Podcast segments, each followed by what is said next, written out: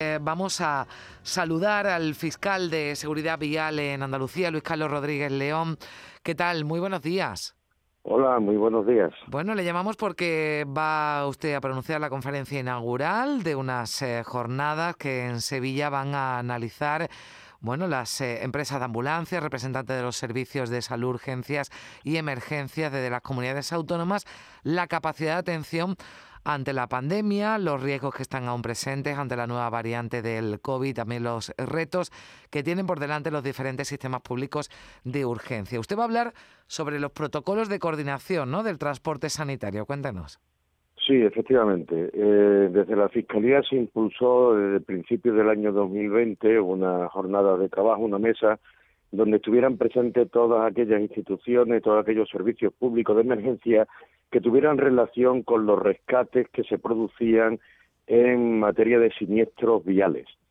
Eh, parte importante, junto con policía, bomberos, sanitarios y demás, son otros servicios complementarios, como puede ser precisamente la intervención de las distintas compañías de transporte sanitario, grúas, etcétera, etcétera.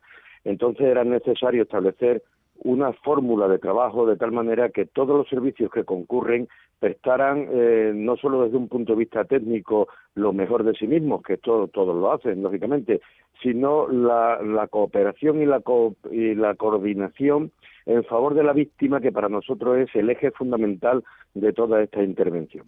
Y de eso se trata, precisamente de poner en marcha este protocolo que hemos desarrollado entre todos, que todos estamos dispuestos a, firmar y a, poner en marcha porque todos han sido oídos, que creo que es la primera vez que tenemos un protocolo a nivel nacional donde todos los que están eh, involucrados en esta materia han podido ser oídos, han podido aportar y están todos conformes con, eh, con, el texto. Claro que no se trata de la rapidez, que también, sino de la coordinación ¿no? entre los distintos servicios de emergencia que atienden, por ejemplo, eh, un siniestro en la carretera. Efectivamente. Eh, por eso le digo que tomando como, como punto fundamental la víctima, la persona que está, digamos, atrapada en un vehículo porque ha sufrido un, siniestro vial, eh, lo que necesita es eh, apoyo, seguridad, entonces, todos estos trabajadores de todos los servicios públicos saben desarrollar perfectamente su trabajo.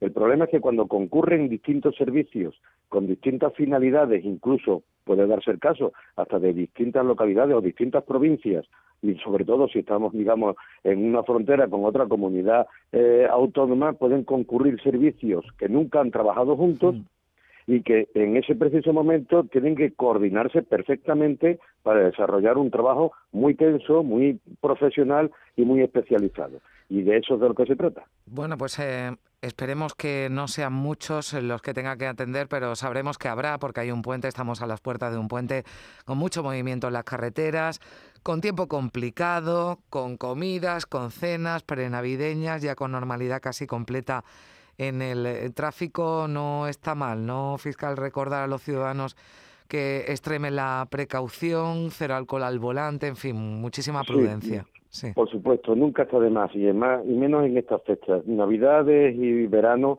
son los puntos de mayores movimientos, mayores desplazamientos.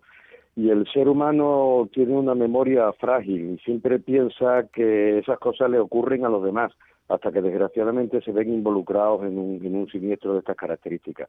Dios quiera que no ocurra nada de esto y que tengamos unas navidades eh, pacíficas en ese en ese aspecto y que todo el mundo pueda disfrutar de la familia y de estas mini vacaciones, ¿no? Hmm. Pero tenemos que estar para eso muy atentos, no solo mm, por lo que nosotros mismos hagamos, sino por lo que puedan hacer los demás. Hmm.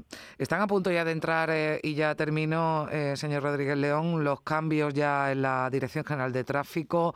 Hay algunos eh, que todavía, bueno, pues se han levantado cierta polémica, ¿no? Como esa revisión del carnet a los mayores de 65 años, ¿no? Para que disminuyan esos tiempos de, de renovación para los conductores mayores.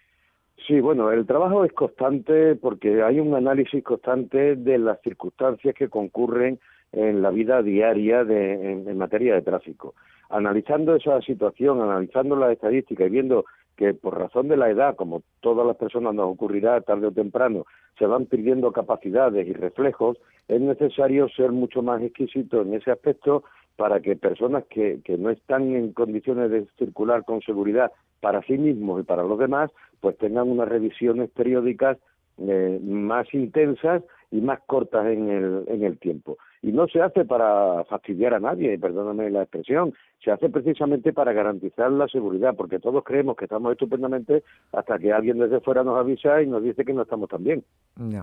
Bueno, pues veremos eh, en qué queda ya esos cambios que van a ser inminentes y que introducen, bueno, pues otras eh, modificaciones a las que tendremos que acostumbrarnos. Pero vamos a quedarnos con esa recomendación del fiscal de seguridad vial. Eh, ojalá tengamos un puente, unas navidades tranquilas, pero sabemos que son, bueno, pues etapas y épocas complicadas, ¿no? En, la, en las carreteras, así que mucha precaución al, volante y también vamos a estar pendientes de todo lo que se hable en esas jornadas, encuentros de urgencias y de transporte sanitario que se celebran hoy y mañana, conferencia inaugural a cargo del fiscal de Seguridad Vial. Muchísimas gracias por, por atendernos. Un saludo. Adiós. Espero verles por allí. Muchas gracias. Allí estaremos, 9 y 12 minutos de la mañana.